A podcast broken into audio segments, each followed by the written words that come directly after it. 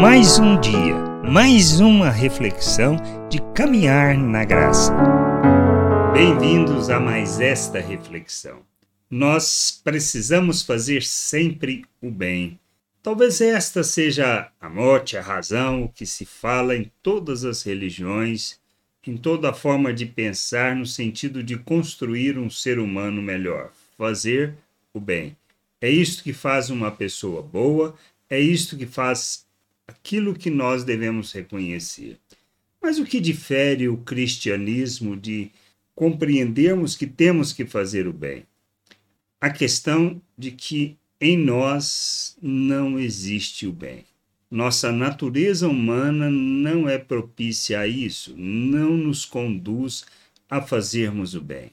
Nós somos miseráveis. Quando nós reconhecemos a nossa miserabilidade diante de Deus, nos arrependendo de nossos pecados, nos convertendo à vontade de Deus, nos submetendo a essa vontade, para vivermos neste mundo como Cristo, porque nós somos feito um novo ser, um ser à imagem de Cristo. Nós recebemos da mente de Cristo, temos um novo coração. Recebemos da natureza de Deus, nós somos coparticipantes de sua natureza, capacitados para rejeitar as paixões humanas e vivermos neste mundo como filho de Deus. A gente precisa entender que dependemos de Deus para isso. Fazer o bem é algo que expressa onde estamos, revela quem somos, revela na realidade a nossa natureza.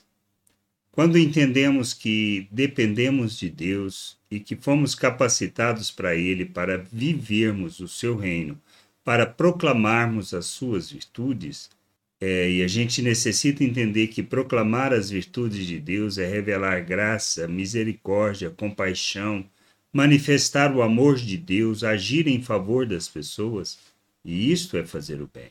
Diferentemente de vivermos pela natureza humana, onde revelamos egoísmo, hipocrisia, mentira, onde nós praticamos o assassinato, onde roubamos, enganamos, aonde somos gananciosos. Viver segundo a natureza humana não nos conduzirá a fazermos o bem, mas sim quando reconhecemos que dependemos inteiramente de Deus para isso. Ele que nos capacita, nos faz um novo ser e nos conduz ao entendimento e ao conhecimento da Sua vontade. Paulo, escrevendo aos irmãos de Tessalônica, no capítulo 3, na sua segunda carta, do versículo 13 ao 15, ele afirma: Quanto a vocês, irmãos, não se cansem de fazer o bem. Caso alguém não obedeça a nossa palavra dada por esta carta, vejam de quem se trata e não se associem com ele, para que fique envergonhado. Contudo, não o tratem como inimigo, mas admoestem-no como irmão, até mesmo na maneira de corrigir, de ensinar revelamos o bem. E a gente precisa entender que nós expressamos Deus quando fazemos o bem.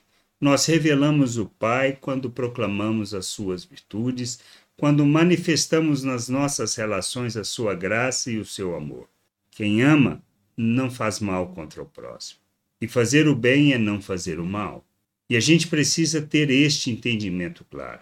Fazemos porque Deus nos capacitou para isso.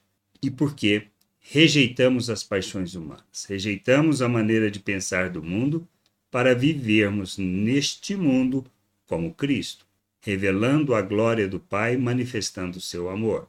É assim que nós perseveramos em fazer o bem, é assim que nós entendemos que fazemos o bem, é assim que nós entendemos que devemos viver andar na verdade, praticar a justiça.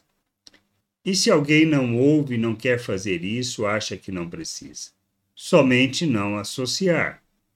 Não tratar como inimigo, mas corrigir, admoestar, chamar-lhe atenção sobre a vontade de Deus e o querer de Deus. Mas não tratem como irmão, não tenham convívio. É a única maneira de não, quando fala não associar, é não vivermos comunhão com essa pessoa de forma plena, relacionar sem problema nenhum. E assim a gente precisa entender.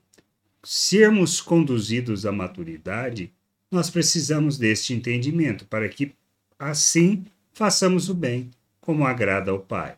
Mas é uma decisão que tomamos, diante da consciência do entendimento, da compreensão da realidade espiritual que nós fomos inseridos, para revelarmos o nosso Deus e enchermos a terra com conhecimento da glória do Senhor. Que a gente possa crescer, amadurecer e buscar cada vez mais o conhecimento do Senhor para revelarmos o seu amor ao mundo. Que a gente possa caminhar no sentido de fazermos o bem sempre segundo a vontade do Pai. Graça e paz sobre a tua vida. Amém. Você acabou de ouvir uma reflexão de caminhar na graça. Se você gostou, curta, compartilhe, leve esta mensagem a outras pessoas, para que elas também possam compreender e entender a vontade de Deus. E leia as Escrituras pois ela é a base, o fundamento para você julgar tudo o que você tem lido e aprendido acerca da vontade de Deus.